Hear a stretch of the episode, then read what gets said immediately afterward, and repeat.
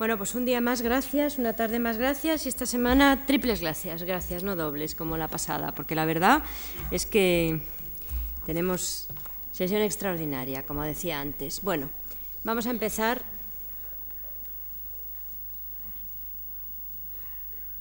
Ay, perdón. Vamos a empezar el recorrido esta tarde, el otoño de 1991 cuando en la Galería Sonaben de Nueva York, Gilbert y George conmemoraban un aniversario muy especial para ellos y también para los asistentes al acto que sabían que era un aniversario muy especial. Algunos de los espectadores habían llegado hasta allí sencillamente para renovar un viejo antiguo viaje iniciático y otros aspiraban probablemente a presenciar curiosos el regreso de la historia, o así podríamos llamarlo desde algún punto de vista. Desde luego nadie salió decepcionado de aquella ocasión única en la cual lo imposible tenía lugar. Un evento del pasado, y ahí es un poco lo que estábamos antes discutiendo en nuestra sesión previa, como digo, un, evento del pasado se repetía idéntico a lo que fuera tiempo atrás, o idéntico al menos a lo que pervivía en el recuerdo de aquellos que tuvieron ocasión de verlo 20 años antes en el mismo sitio, 1991, 1971. Sin embargo, lo más curioso fue el modo en el cual ese pasado había salvaguardado su radicalidad, su capacidad de asombro, incluso tras 20 años de muchas supuestas radicalidades en el mundo del arte.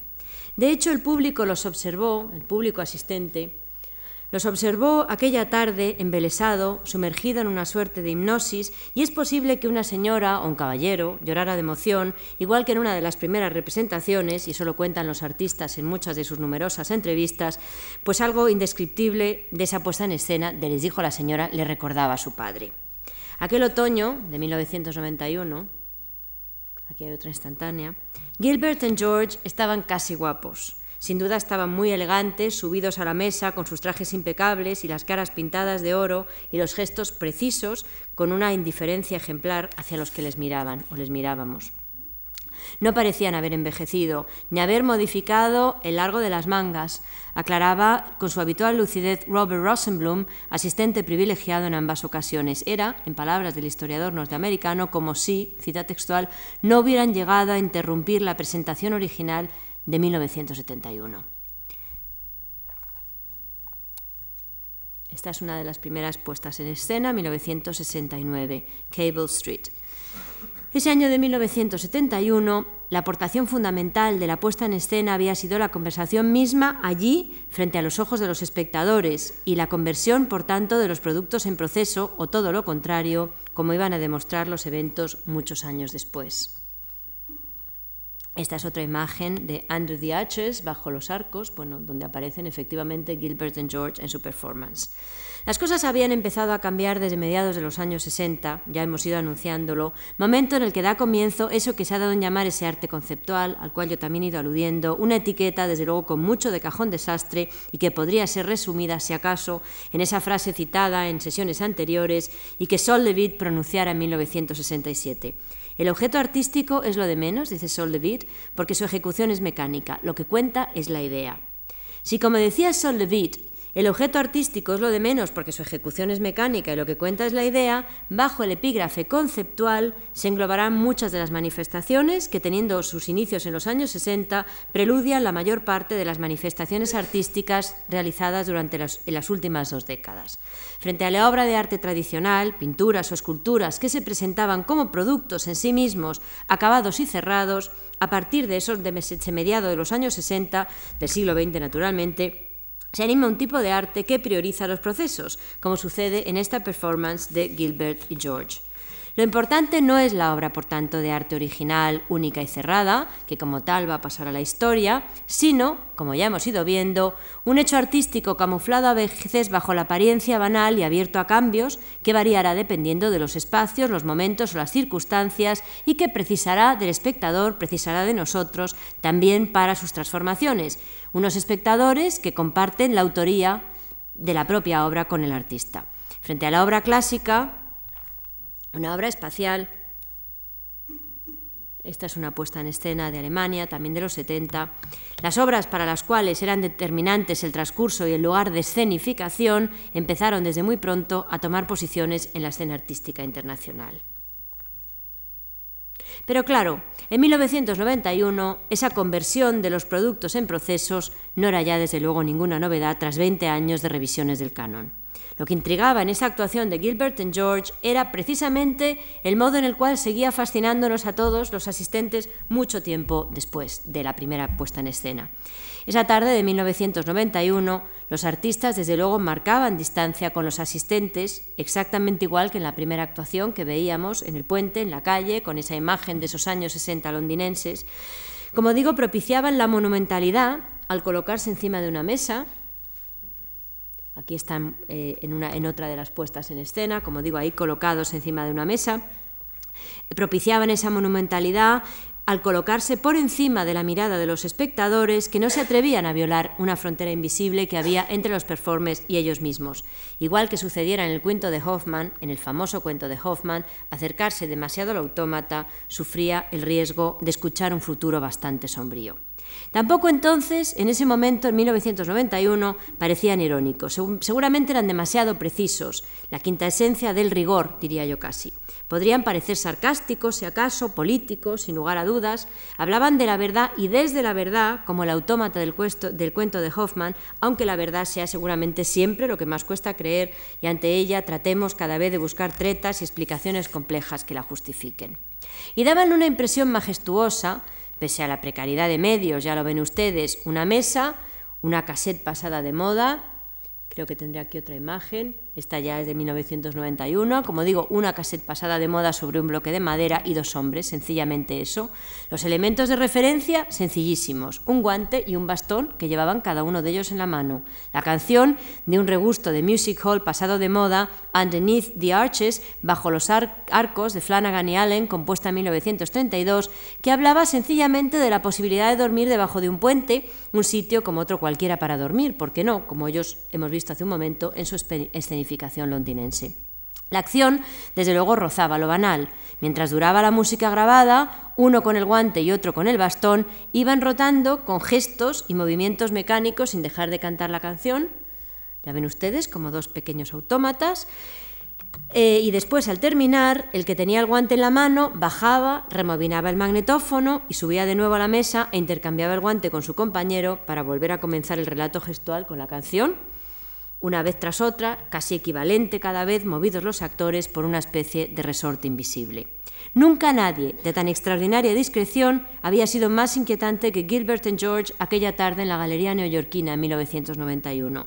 Pocos iban a ser tan radicales como ellos, tan revolucionarios, pese a la aparente intrascendencia de la conversación, que además llevaron a cabo durante ocho días de 3 pm a 6 pm, una hora prudente en sí misma, podríamos decir, ni muy tarde ni muy pronto, irónicamente casi la hora del té inglés. Gilbert y George volvían además siendo ya muy famosos, y esto seguramente es lo más interesante del asunto. Autores de una pieza que a principios de los 90, esta pieza, Underneath the Arches, era sin duda ya un clásico en la historia del arte, tanto que un día decidieron no volver a representarla. Underneath the Arches, bajo los arcos, gustaba demasiado a todo el mundo, dice Gilbert and George, en algo parecido a lo que también se quejaba Cindy Sherman cuando decide que ya no va a hacer las fotografías porque no se lleven al autor a casa junto con, con la obra. Niños y mayores la admiraban embobados, como quien asiste a la reconstrucción de un sueño, y la obra en sí misma se había ido convirtiendo en la propia esencia de los creadores. Underneath the Arches era Gilbert and George, ellos eran la obra. Por este motivo, a principios de los años 90 hacía ya tiempo que apostaban por llenar las paredes de los museos y las galerías con unas obras inmensas que de igual manera hablaban de la verdad, de eso no me cabe la menor duda. Hablaban de la provocación y de la monumentalidad también, y que eran Gilbert and George, porque también eran autorretratos, pero en este caso era su imagen fija, su imagen fotografiada. Y por eso, aquella tarde de 1991, el regreso de Gilbert and George fue seguramente mucho más radical que un regreso cualquiera fue romper las reglas con motivo de un aniversario especial, el de su galería, si bien claro está, romper las reglas había sido desde el principio el modus operandi de estos dos artistas.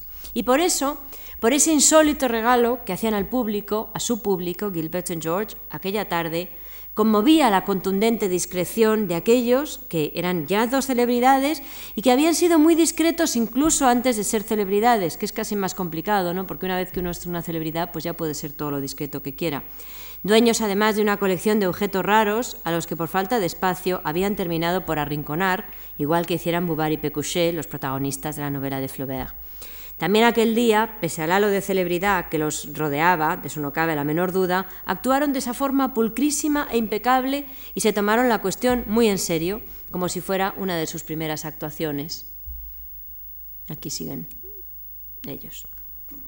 Como digo, como si fuera una de sus primeras actuaciones, porque las cosas hay que tomárselas muy en serio, mucho más que este aparatoso voice que en un momento que es ineludible, en comparación en los libros de historia del arte, aquí le ven ustedes no pintada la cara de, dorado, pero desde luego sí disfrazado de artista con sus discípulos, como digo, una comparación ineludible entre unos y otros en los libros de historia del arte, que por esos mismos años, o casi años 65, en este caso, enseñaba a una liebre muerta historia del arte disfrazado una vez más de artista, ¿no?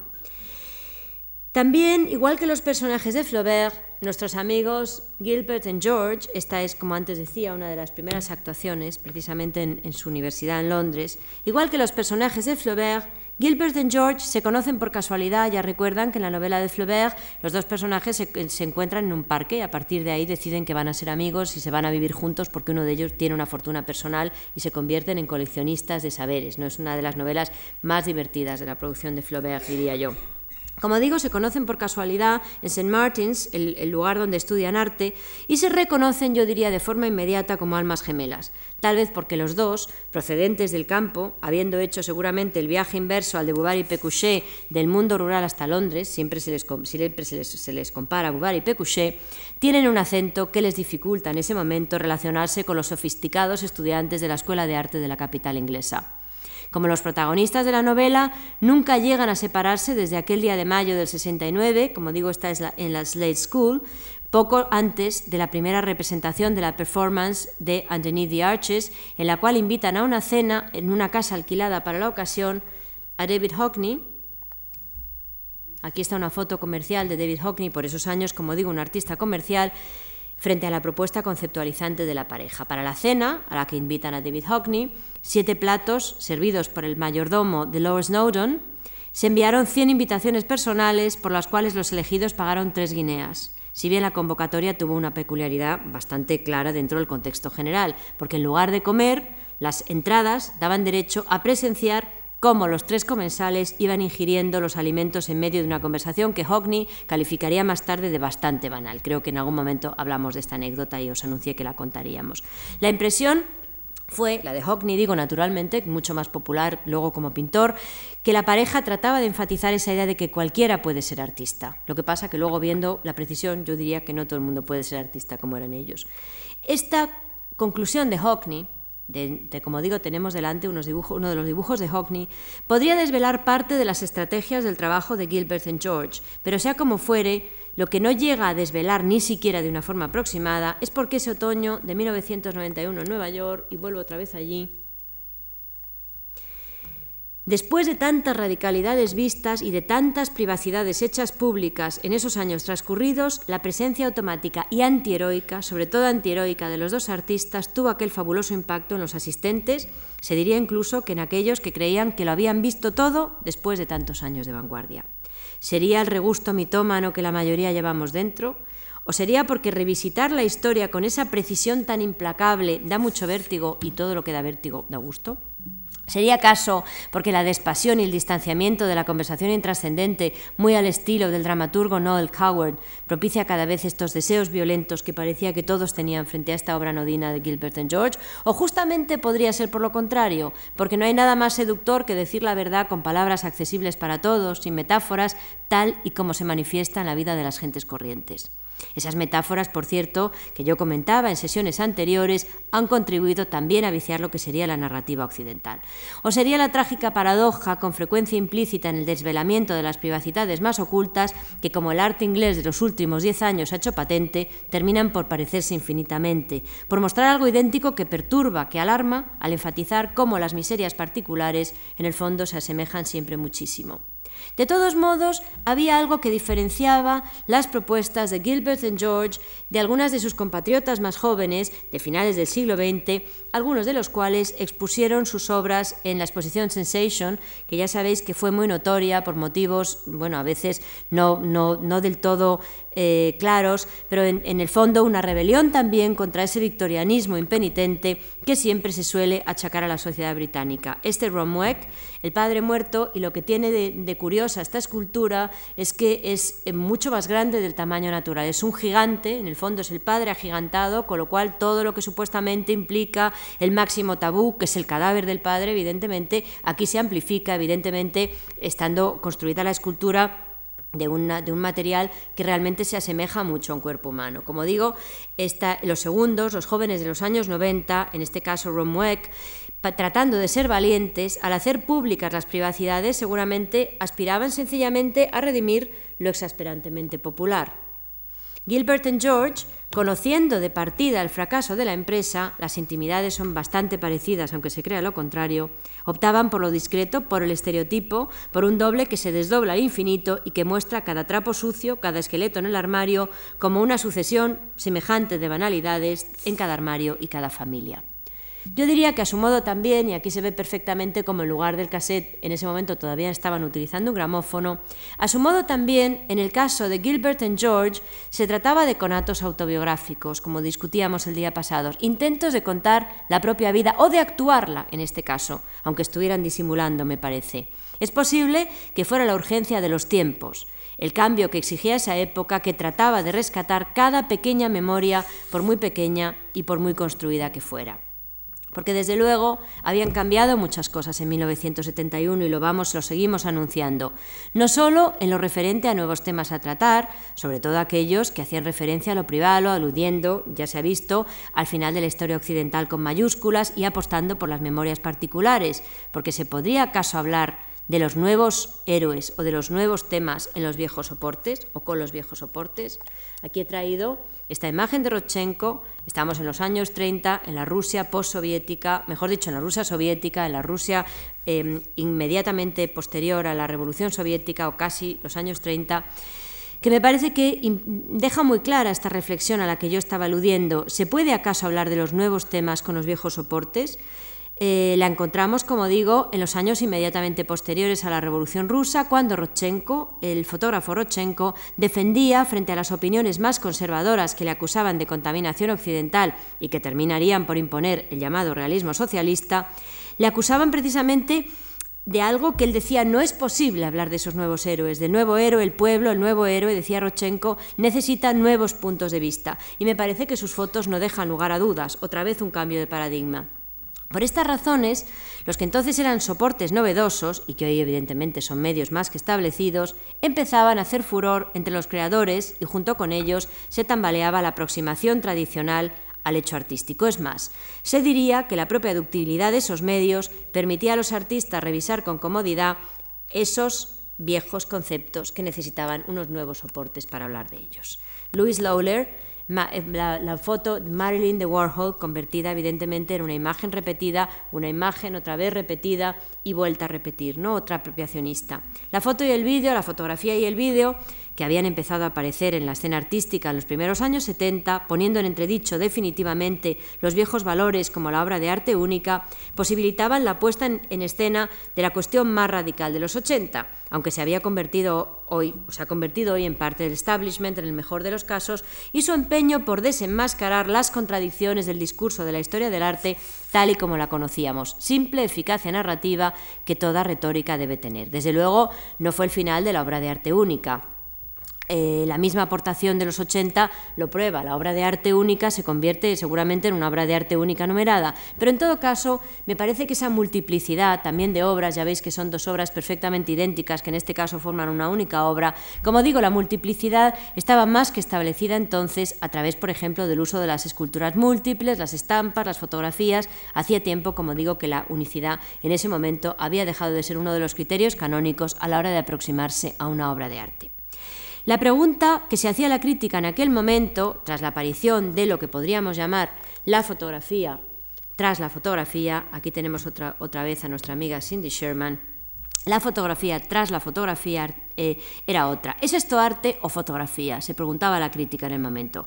Y tomo la expresión, la fotografía después de la fotografía, de un artículo publicado por esos años por la, historiadora de la fotografía Solomon Godot, que se llamaba La fotografía después de la fotografía artística, en el cual la experta trataba de cuestiones relacionadas con una vieja polémica. ¿Es la foto arte o es sencillamente foto? De la que hablábamos un poco en la sesión anterior.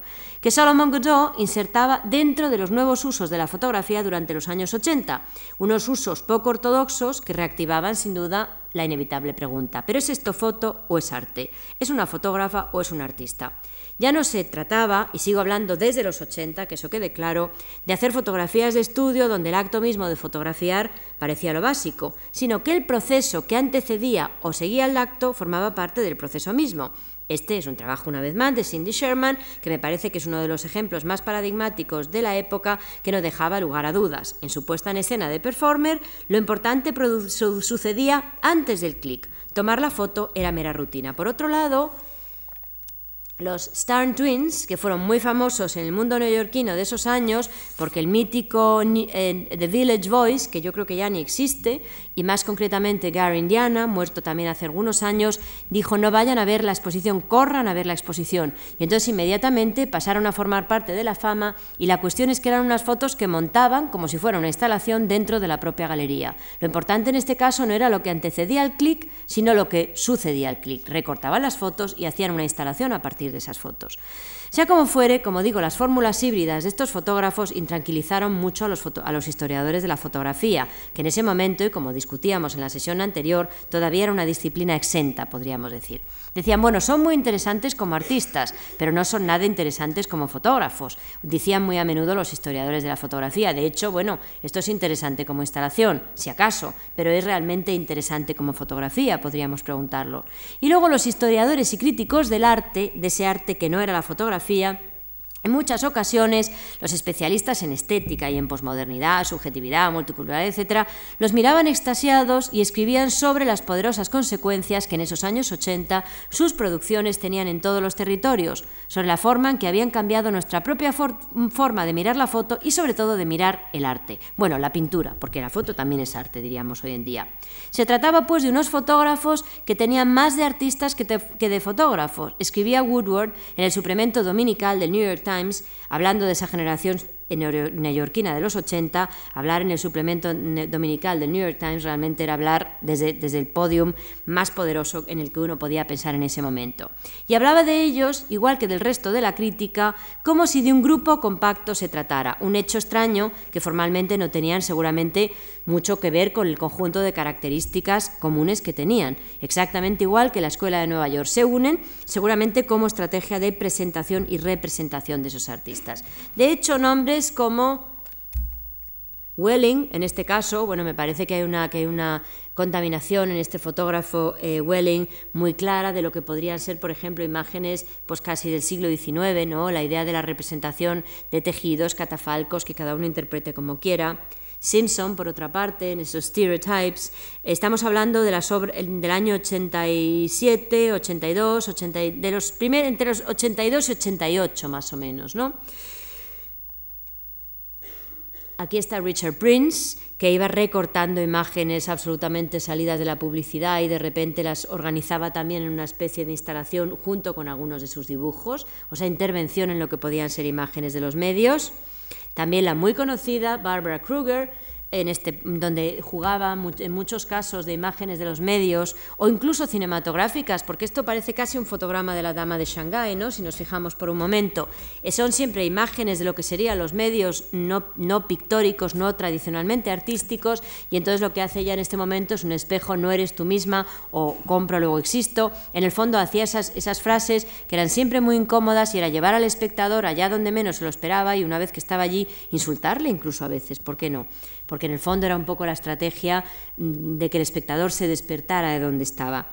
O en este caso, bueno, creo que he traído aquí a William Wegman, que es un fotógrafo que hace poco tuvimos ocasión de ver en Madrid, que fue muy importante en los años 80, al cual regresaremos cuando hablemos de la, autobiografía y lo que hace básicamente, o cuando hablemos del artista como intruso, lo que hace básicamente es que él es un autorretrato en el cual se ha puesto un vestido y entonces hace un poco la técnica de Zeuxis, es casi una cirugía de la representación en este caso, ¿no? Va tomando dónde hay que quitar y poner para convertirse, para convertirse en una mujer, para transformarse en una mujer, pero como siempre digo, bueno, sin ningún tipo de peligro, o sea, es un, cambio de los que a Occidente le gustan, es un cambio reversible, el que siempre, el que siempre pone sobre el tapete.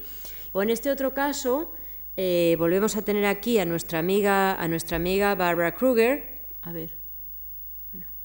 Robert Mapplethorpe. Bueno, nos quedamos entonces con Wegman, al cual desde luego volveremos. Muchos de estos artistas además están casi desaparecidos. Yo no sé qué ha sido de Welling y no sé qué ha sido, por ejemplo, de Richard Prince, también casi está bastante desaparecido.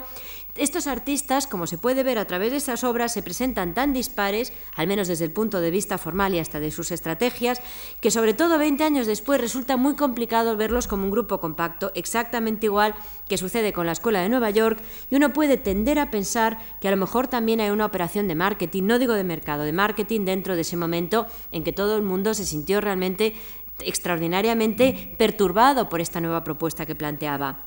Y aún así, Seguramente todos ellos, pese a todo, tienen algo en común. Plantean un posicionamiento político.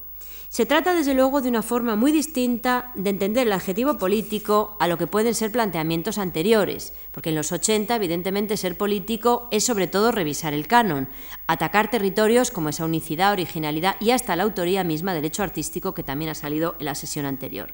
El ataque de lo canónico puede venir desde muchos puntos de vista.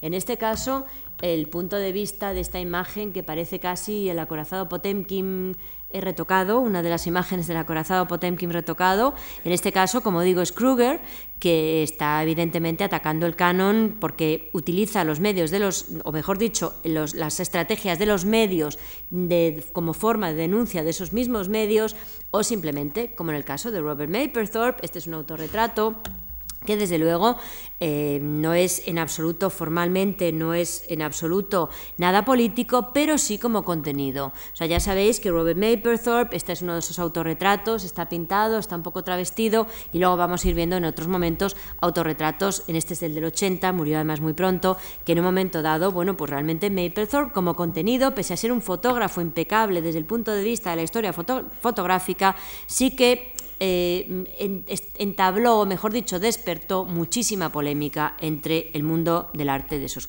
de ese momento.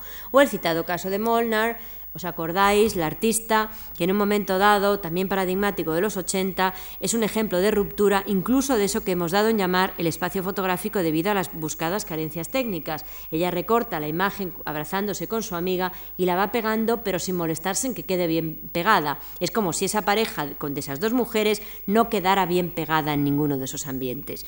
Esa intrusión de los personajes a posteriori que hace el artista revela desde luego un cambio de estrategias. Las mujeres ya no son sorprendidas por la cámara, sino que son ellas las que sorprenden al objetivo, las que tratan, las que se meten en su anterior intrusión del objetivo. En el fondo se trata seguramente del control sobre el propio espacio y la propia intimidad, mostrar aquello que se desea mostrar en el momento y lugar en que se quiere mostrar. Seguramente eso también como un acto político.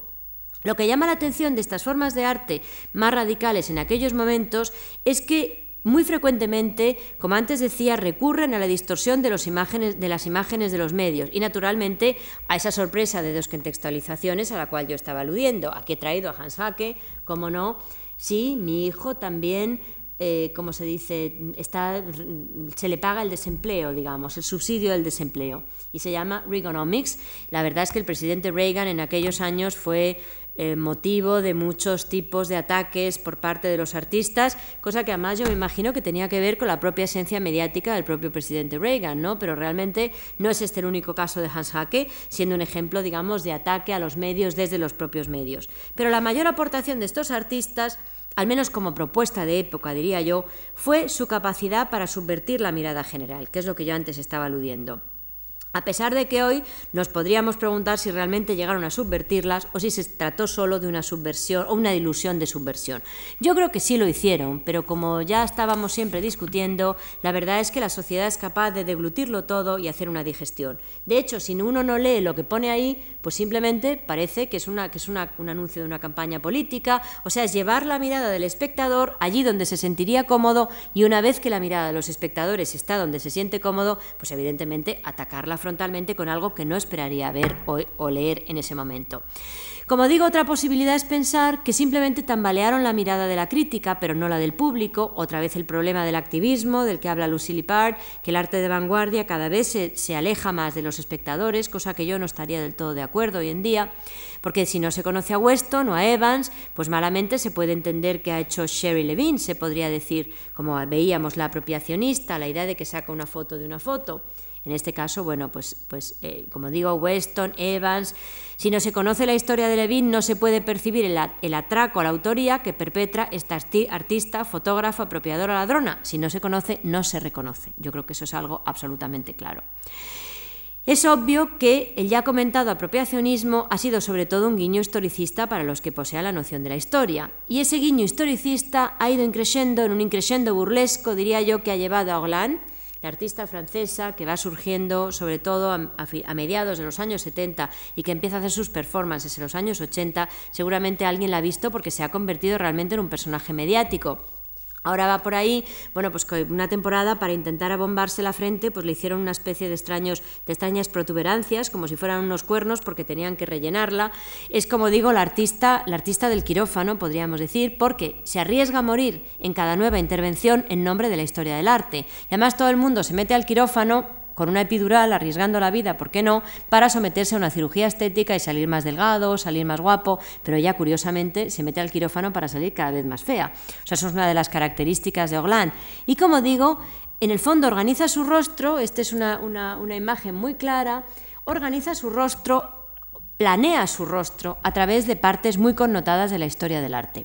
Es un poco la idea de Zeuxis, pues claro, con el ordenador uno realmente es igual que, bueno, no sé, eh, cuando uno va a hacer la cirugía estética, en el ordenador te pueden poner todo lo que quieran, luego ya que los resultados ya me imagino que son más dudosos a veces, ¿no? Pero en cualquier caso es esa idea de que uno puede planear la propia cara, para el propio rostro, y en este caso no solamente van a ser las partes más bellas de las mujeres más bellas, sino probadamente bellas en tanto partes del canon de la historia del arte. Entonces, por eso una temporada intentando ponerse a frente de la Gioconda, a frente a Bombada, pues Orlán iba con varias protuberancias, podríamos decir. Ahora también ha llevado, digamos, que es de alguna forma el paso más allá a ese ataque de lo que sería el canon, que es a partir de lo cual se ha constituido todo el arte occidental y que Orlán lo lleva hasta las extremas consecuencias. En este caso del quirófano he traído una foto bastante tranquila de ese quirófano, le están poniendo la epidural, todo el mundo vestidos con esos trajes eh, que, bueno, de un diseñador, de uno de los grandes diseñadores franceses de los años 70, todo el mundo pues vestido, como ya se ve,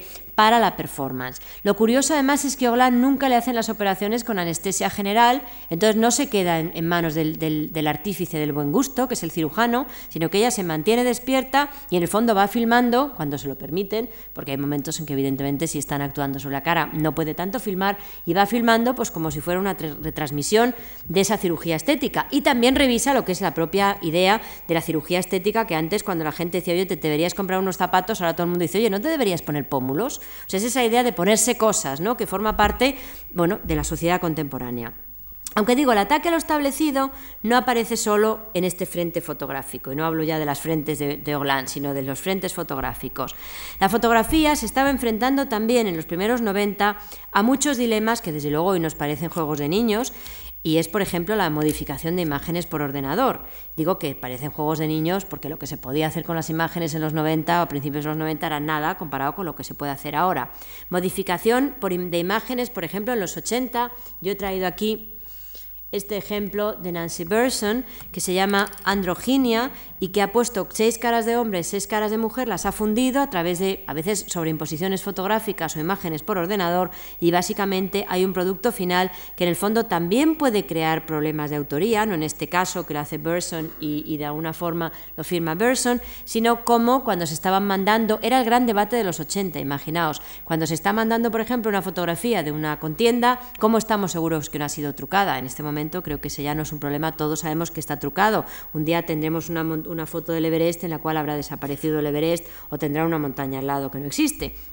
Entonces la idea de que ya no se trata de juguetear con el concepto de apropiación, que es algo voluntario, sino que a través de la manipulación por ordenador, la foto inicial, el original, podía incluso perderse para siempre como tal, diluyendo desde luego el concepto de autor, obra, autoría, unicidad, originalidad, etc. Aquí he traído dos ejemplos de sobreimposiciones fotográficos. Mueva la flecha, escoja una cara y luego seleccione bueno, uno mismo pues, se puede fundir con la cara de Marilyn, con la cara de Andy Warhol, con la cara de prácticamente de, famosos. ¿no? Esos juegos que ahora nos parecen, insisto, es casi lo que tenemos en, los ordenadores de casa. En este, caso, en este caso, otra de Wegman, Family Combinations, a través de esas superimposiciones de su padre y de su madre, pues intenta un poco ver las distintas combinaciones, seis combinaciones, para ver qué tiene del padre, qué tiene de la madre y cómo el padre y la madre pueden llegar a tener algo también uno de otro, ¿no? Iba, ¿Quién iba a decir a todos estos fotógrafos que estaban poniendo de moda con estos juegos muy todavía embrionarios, de cambios por ordenador, etcétera, que, y, a los teóricos, sobre todo preocupados por semejantes bagatelas, que 15 años más tarde, en el futuro, o sea, ahora mismo, cualquiera de nosotros podría modificar hasta la propia identidad y la propia biografía en la pantalla del ordenador.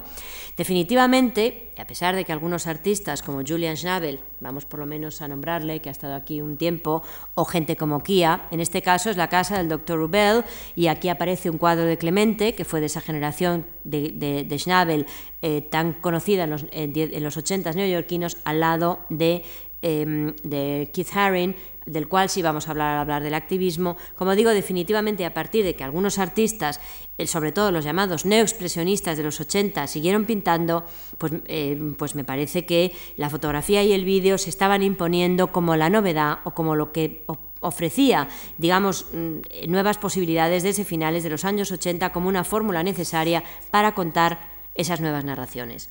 Quizás por eso el famoso videoartista, tan conocido videoartista Bill Viola, decide filmar esa muerte de la madre en 1992, a la cual yo el otro día apuntaba, y opta por utilizar como medio el vídeo a pesar del formato clásico de la obra, tríptico de Nantes, que en el fondo está funcionando efectivamente como un tríptico clásico. Tres ciclos de la vida se van desarrollando ante los ojos del espectador en el, panel izquierdo una mujer que da a luz un niño, en el del centro un cuerpo que se mueve en el agua, casi como el seno materno podríamos decir, y el del izquierdo muestra el panel izquierdo muestra a una mujer anciana en su lecho de muerte. Cada ciclo se va moviendo en la instalación con su propio ritmo, con su propio tiempo, ignorando los ritmos de fuera, incluso los más próximos. Yo diría que incluso ignoraba a los espectadores. Quizás alguno de ustedes tuvo ocasión de verlo en el Museo Reina Sofía, donde se expuso hace algunos años. ¿Cuántas miradas hay sobre el mundo? se preguntaba uno. Nos lo hemos preguntado alguna vez. ¿Cuántas miradas hay realmente sobre el mundo? Las pantallas realmente de vídeo tienen algo de maligno cada vez, al menos eso me parece, ¿no? Porque en el fondo tienen algo perverso que nos está atrapando, que no nos permite escapar de allí al no tener la portentosa convergencia divergente que allí se produce frente a nuestros ojos, en la propia obra de Bill Viola. Tres tiempos distintos, divergentes, estaban dando en tres espacios aislados y convergían en nuestra propia mirada en tanto espectadores. Se movían de un espacio a otro, de un tiempo a otro, de un relato a otro y estaban tan cerca y al mismo tiempo tan lejos. En ese momento y lugar, a partir de los segmentos de relato, nuestra mirada, la mirada de los espectadores, reescribía una historia diferente, otro relato es lo que yo creo que siempre sucede ante el vídeo, en el cual lo de fuera y lo de dentro, de la pantalla evidentemente, formaban ya una especie de todo indisoluble. Con la presencia los espectadores reuníamos los relatos separados, una mirada que se combinaba con las partes y que luego se combinaba al infinito. Una historia que era un poco parte de esas tres historias. Estábamos atrapados, esta vez más, una vez más, en la experiencia de la pantalla, del tiempo que nos exigían las pantallas. Porque ahí sí que pasó algo revolucionario también a la hora de presentarse en un museo como espectadores. Porque los vídeos requieren tiempo. Y a veces nos falta el tiempo en los museos, o por lo menos nos sobra la prisa, no sé muy bien cuál de las cosas es más precisa. Estamos demasiado atrapados en ese acto de ir mirándolo todo deprisa o incluso de ir leyendo las cartelas, quién sabe, vorazmente, así es como vamos a veces a los museos. Y la experiencia de ver vídeos se instala en un territorio intermedio que se establece siempre entre ir al cine e ir a una exposición. Es algo que de repente no es ir al cine, no es esa, esa idea pasiva de estar ahí frente a, un, frente a una pantalla cinematográfica, pero tampoco es ir a una exposición. Si la pantalla está dispuesta imitando la estructura de un cine, como sucede a veces, entonces debemos tratar de mantener la atención dentro del marco. Pero como en el cine, lo de fuera se confunde con lo de dentro. Esto es lo que sucedía a veces con Bill Viola. Como en la televisión también, porque el tiempo, pues al final acaba por ser nuestro tiempo. Si el monitor está colocado en una hilera, como sucede otras veces, como los cuadros, pues vamos observando un poco los productos como quien observa una pintura. No sé si finalmente, después de casi 20 años, hemos aprendido realmente a ver vídeos. A ver vídeos con, la, con esa fórmula que exigiría el vídeo, que no es el cine, y no es la tele y no es la exposición. El escenario mismo donde los vídeos se muestran, un museo, una galería, un espacio alternativo, dependiendo, requiere también seguramente un cambio de actitud. De ese cambio de actitud era lo que andaban buscando en los años 60 no solamente Bill Viola, sino personajes como, aquí está otra vez el panel del centro y aquí está otra vez el panel, terrible panel de su madre no muriendo. Eso es lo que estaba buscando Nam June Paik. Como digo, una de las primeras experiencias de los años 60, contemporáneo un poquito incluso anterior que Bill Viola, eh, que suele citarse como el descubridor perdón, del poder del vídeo. La utilización del monitor como fórmula activa contra la propia televisión o como puesta en evidencia de las posibilidades no explotadas por el medio en su uso habitual. Por esas fechas se abre en la Howard Wise Gallery de Nueva York la muestra La televisión como medio creativo, que ahora nos parece imposible, o sea, estamos hablando de mitad de los 60, final de los, de los 60, ahora nadie podría hablar de la televisión como medio creativo, realmente sería muy poco verosímil, ¿no? Después de esos 20 años. Otro hito consensuado en la historia del vídeo de artista, diría yo. La fascinación que el medio ejerce en el mundo del arte, desde luego, no es de extrañar en esos años. Si los objetos reales son otra forma de representación, seguramente nada más adecuado para el nuevo mundo de apariencias, de exceso de, objetos que hemos ido viendo, que el vídeo, un lugar donde los objetos a la vez están y no están. ¿no? Aquí, Naum Bike incorporaba esos monitores como partes ambiguas de un cuerpo, que era un cuerpo electrónico casi, el que se desarrollaba, se pensaba ahora entonces en la nueva era, ¿no? El monitor era una especie también de uso de objeto literal, como en este caso, aunque ya hemos dicho que en fin, que muchas cosas pasaron pasaron después, ¿no? De todas formas, o han ido pasando. Frente al vídeo de Bill Viola, la sensación era muy diferente de otras sensaciones. Es una pena que por culpa de los derechos de autor no podamos ver un fragmento y oír realmente los sonidos de esos vídeos, que yo creo que eran lo más importante de aquella instalación. Yo creo que la visita al vídeo de Bayola se parecía probablemente más que a esa especie de conatos tecnológicos que hemos visto en el caso de Naunjun Pike, a un espacio casi de catedral gótica. Un espacio silencioso, cargado de sonidos, también por el lugar en el cual estaba instalado. Era una habitación oscura, en el cual la pantalla realmente se quedaba como protagonista absoluta de ese espacio. Como digo, cargado de sonidos, donde las capas históricas se agolpaban, contaba relatos, exactamente igual que en esas catedrales góticas donde todo reverbera y todo realmente se amplifica como sonido. Relatos de vidas que se iban sucediendo en la sala, dentro y fuera de uno mismo también tiempos conectados entre sí solo a través de nuestra percepción en tanto espectadores. Comenta Bilbayola en una entrevista. Lugares como el Duomo suponían para mí una revelación. Pasé muchas horas en su interior, no con un cuaderno de dibujo, sino con un grabador de audio, que esto me parece que es muy curioso. Así que cuento con una serie de grabaciones acústicas de la mayor parte de los lugares religiosos de la ciudad. Hasta aquí la cita de Bilbayola. Ya ven ustedes que evidentemente el arte occidental, que era pura mirada, poco a poco iba abdicando en favor de otras cosas. Todo lo que allí ocurría en cada uno de esos tres relatos era real, tenía apariencia real al menos, ya que hablaba de los únicos acontecimientos trascendentales en la vida, al final, el nacimiento, la muerte, en directo además, y luego ese agua como medio, ¿no? Flotar en el agua, en el seno materno, flotar en un espacio sin espacio, que a lo mejor es la muerte, quién sabe. Un sueño parece casi. Estar atrapado allí a merced del agua, calmada y turbulenta, un sueño y una obsesión, diría casi en la obra de Bilbayola.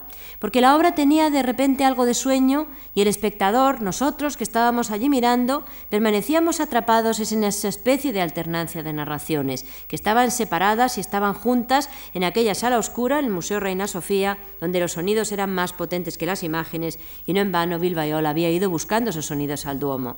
Y el vídeo se convertía, como la foto, en una especie de cofre guarda imágenes, un lugar para reflexionar sobre la memoria, para preservar esa memoria que acababa por ser una memoria particular, una pequeña memoria, también como en el caso de Voltansky. Bill Viola firma la muerte de la madre y la filma, la filma y la firma. En el acto mismo de filmarla ha trascendido el dolor particular y se ha constituido como una parte privilegiada del transcurso. La experiencia privada se ha convertido en universal en una operación casi opuesta a la que en un momento determinado proponía Voltansky, del cual hablábamos en una de las primeras sesiones. Es un poco como esas fotos de los muertos que han proliferado en la historia de la cultura occidental, que en el fondo son la última instantánea de vida antes de que el cuerpo se disuelva, desaparezca como huella, y otra vez aquí está Voltansky, y el vídeo, por su misma idiosincrasia, permite atrapar ese umbral, ni dentro ni fuera, ni antes ni después, ni vivo ni muerto. También el trabajo invierno del francés Thierry Kunsel, La muerte de Robert Balser, se enfrentaba a la decadencia y la permanencia, 1989 en este caso. Dice, Robert, dice eh, Thierry Kunsel, en invierno me digo que la primavera va a salvarme, en primavera me digo que el verano va a salvarme, y en verano me digo que el otoño y en otoño que el invierno, siempre es lo mismo, espero de una estación a otra. Hasta aquí la cita del artista. La imagen de Thierry Kunsel es un hombre que parece hibernado, como ven ustedes, y contrasta con unos rectángulos de colores fríos, en este caso es violeta, se ve quizás poco, pero es un violeta muy fuerte, muy oscuro, que se van intercalando a estas imágenes del hombre hibernado. Imágenes del invierno, sucesión de las estaciones y con ella la esperanza de ser liberado y salvado. Y sobre todo el rasgón mismo del medio. Un vídeo que no parece vídeo, sino una sucesión de planos fijos. Ya el vídeo en ese momento puede permitirse el lujo de releerse también como medio. De planos fijos como el recuerdo, que está construido esencialmente a trozos, como a trozos estaba escrita la instalación de Bill Viola también. Kunsel habla del deseo de que, y cita textualmente, estos tiempos, estos espacios, estos fríos colores, casi su ausencia, sean la discreta tumba de Robert Balser, muerto en la nieve una tarde de Navidad después de tantos años de silencio. Balser, ya lo recuerdan, es el escritor que decide exilarse del texto, retirarse, y bueno, que eh, es mm, autor del Paseante y de otras obras maravillosas, al cual aquí se le hace un homenaje. Sin embargo, esta es otra obra de, los de Los Durmientes, año 92. Lo que parece más trascendental de los cambios que se dan en la foto y el vídeo durante esos años es que a través de su uso se hace patente algo que es probablemente una de las máximas preocupaciones de nuestra cultura actual y que desde luego fue piedra de toque de esos años 80 a través de lo simulacrico que pondría Baudrillard y que hemos estado hablando en la clase anterior. Una realidad más real que la realidad o que la realidad de la realidad, la realidad de los medios. Esta preocupación a la cual me refiero no es sino la frágil, fragilísima línea divisoria entre la verdad y lo que parece la verdad, por lo que parezcan todos estos términos. Aunque hoy en día, sumergidos en esta realidad a la carta, que va apareciendo en un momento dado, que propicia desde luego el uso de los ordenadores, la pregunta se ha abandonado casi por imposible de contestar. Podría ser interesante detenerse un momento aún más en otra obra clásica de esos años, y cito otra vez a Cindy Sherman, sobre la cual yo vuelvo una y otra vez porque me parece sintomática de muchas cosas que están sucediendo en ese momento. Una imagen muy conocida que da tipo a todo tipo de, o da pie a todo tipo de consideraciones sobre todo respecto a las inevitables hibridizaciones que el arte de esos años, de esa década, diría yo, estaba sufriendo. A esos préstamos de unos medios a otros, a esas contaminaciones que vistas desde aquí, desde luego, pues desde el siglo que ha terminado, eran realmente muy, muy modestas, diría. Esta Steel número 21 de Sherman, realizada en 1978, y es curioso que el artista use el término still, literalmente foto fija, y aplicado a las fotos fijas que proceden de películas, recrea una escena de los años 50 como es obvio y como nos permite adivinar la indumentaria de la mujer. Se trata de estas Career Girls, como apuntaba Crimp, otro de los teóricos, en la discusión sobre la foto. Es una mujer moderna que en esos años trabajaba en las grandes ciudades, Nueva York, Chicago, etc. ¿no? Los rascacielos de oficinas son sin duda una piedra, una pista que nos permite construir la escena reconstruirla y soñar con esa mujer en la gran ciudad tratando de salir adelante. Pero una mirada más atenta revela seguramente una segunda función para los rascacielos, que también es muy obvia, por cierto, para nosotros que estamos muy acostumbrados a ver cine. Inmensos y amenazantes muestran cómo ella está sola frente a algo que está ocurriendo. Se trata desde luego de una fotografía escenificada, no en vano, ella es una performer y nunca habríamos podido pensar que estamos ante una foto que transcribe literalmente la realidad, de ninguna manera. No se escapa ni un solo detalle de esta narración que al, tiempo se cuenta y se silencia y que además, si nos damos cuenta por un momento, esa sombra que se proyecta sobre los edificios de la derecha, tal vez la del volumen del propio cuerpo de la mujer, nos podría hacer pensar incluso que es una escenificación que no está en la propia ciudad, sino que es un póster que ha llevado al estudio fotográfico pues lo que sería la imagen de la ciudad. ¿no? Ya veis que realmente es suficientemente eh, puesta, tiene bastante de puesta en escena para poder pensarlo. Aunque no es eso al final lo que más puede interesar. Sean o no decorados, sean reales o verosímiles esos edificios, me parece que están indefectiblemente condenados a ser puesta en escena, porque tienen una función única. Existen solo como espacio episódico para situar a los espectadores, a la mirada de los espectadores, en eso que está sucediendo. Y la sitúan además en un lugar extraordinariamente escurridizo, del cual ha sido expulsado el acontecimiento básico para la narración que propone la foto. Si lo miramos por un momento, está muy claro. Algo está pasando y podría ser la clave de la historia, pero no la vemos porque no está ahí. Por un momento esa mujer, en este fotograma específico, rodeada por los rascacielos, nos transmite la clara sensación de estar en peligro, como en un film noir, como en cine negro. Como en el cine, lo de fuera, el espacio oscuro alrededor del marco donde se proyecta la, película, la pantalla, debe y puede estar tan connotado como la pantalla misma, más incluso. Ya sabéis que a veces lo que no se ve en el cine, lo que está en esa parte oscura fuera de la pantalla, es tan o más importante que lo que se ve en la plena pantalla. Ese espacio, que por esconder en este caso algo básico para la narración, se tangibiliza, se hace físico, presente, aunque no esté.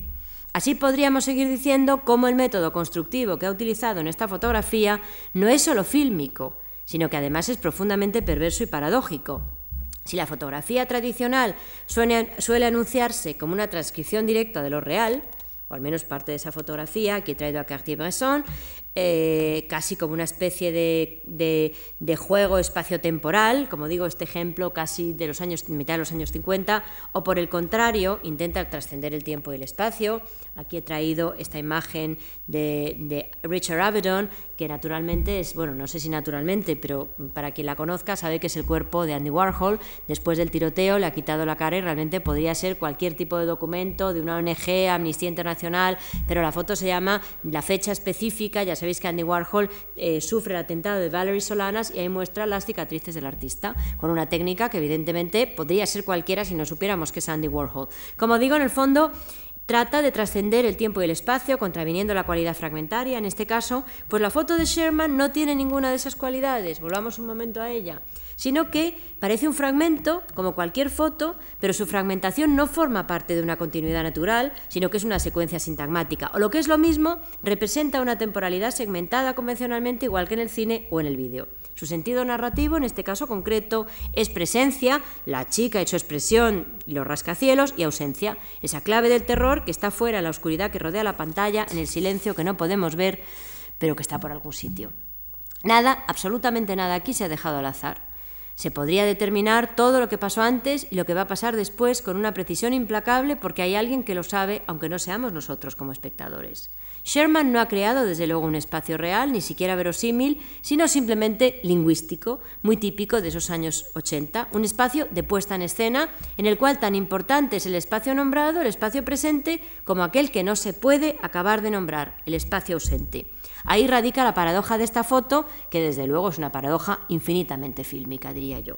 No obstante, las cosas se complican un poco más si cabe en esta foto de Sherman, porque ella, en tanto protagonista y espectadora del acontecimiento ese que está fuera y que no sabemos cuál es, el que podría estar viendo físicamente causándole este fuerte terror que parece que tiene, como sucede con los actores, pues en el fondo, como digo, ella está, ella eh, sabe más también que nosotros. Ella es casi el narrador de ese cine de terror que contraviene también las reglas fílmicas, porque en el cine de terror el protagonista de la película sabe siempre menos que el narrador. Hay una voz en off que es la que conoce el final de la historia. Ella está jugando aquí a las dos cosas. De hecho, parece que una voluntad potentísima ha liberado la foto en estos últimos diez años de la terrible escisión que desde siempre ha sufrido entre lo que se podía y lo que no se podía fotografiar, diría yo casi lo desagradable, lo tabú, y sobre este punto yo creo que está muy claro el final de esos grandes relatos que se han convertido en estas pequeñas ficciones y me atrevería a decir que buena parte de la producción más arriesgada de los últimos años trabaja en este sentido. He traído aquí un par de imágenes de dos artistas mexicanas. Esta tuvimos ocasión de verla en la Fundación La Caixa de Barcelona y es em, eh, una, Laura Aguilar eh, que en su propuesta, una artista chicana, es año 1996, y que, como digo, seguramente contraviene, o mejor dicho, muestra las reglas de lo que se podía y no se podía fotografiar. Este cuerpo anticanónico de esta mujer ha roto, desde luego, el maleficio, ha traspasado las fronteras y aquello que tradicionalmente se circunscribía al territorio de lo privado, ese gran relato que también Cindy Sherman, sin duda, es, crea o rompe en sus pequeñas ficciones. Como digo, este cuerpo anticanónico ha roto el maleficio, ha traspasado las fronteras y ha mostrado un cuerpo excesivamente voluminoso, desde luego desde el canon. Exhibe maravillosamente impúdico, yo diría, pues todo lo que supuestamente debía de haberse quedado en su esencia más secreta. Próximos al ámbito del documental, del cual en este momento se habla mucho y que desde luego yo creo que en los años 90 mm, organizaron con gran fuerza, después de esas ficciones de los 80, se mostraban a veces personajes corrientes, casi vulgares, pues muy próximos a algunos como Wiggy de los años 50.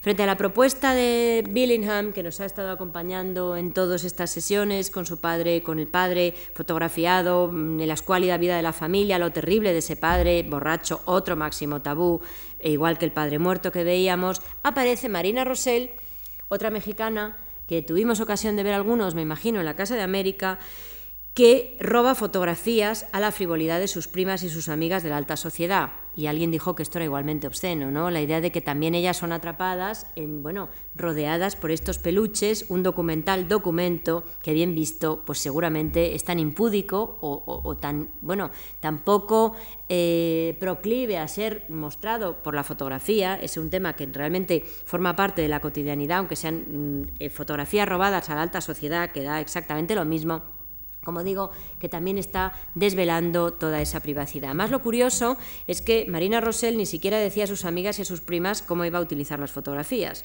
Y en el fondo ha hecho una especie de, gran juego, esto está, estamos hablando también de los últimos años 90, primeros eh, años del siglo XXI, que, bueno, que donde muestra, como digo, esta alta sociedad.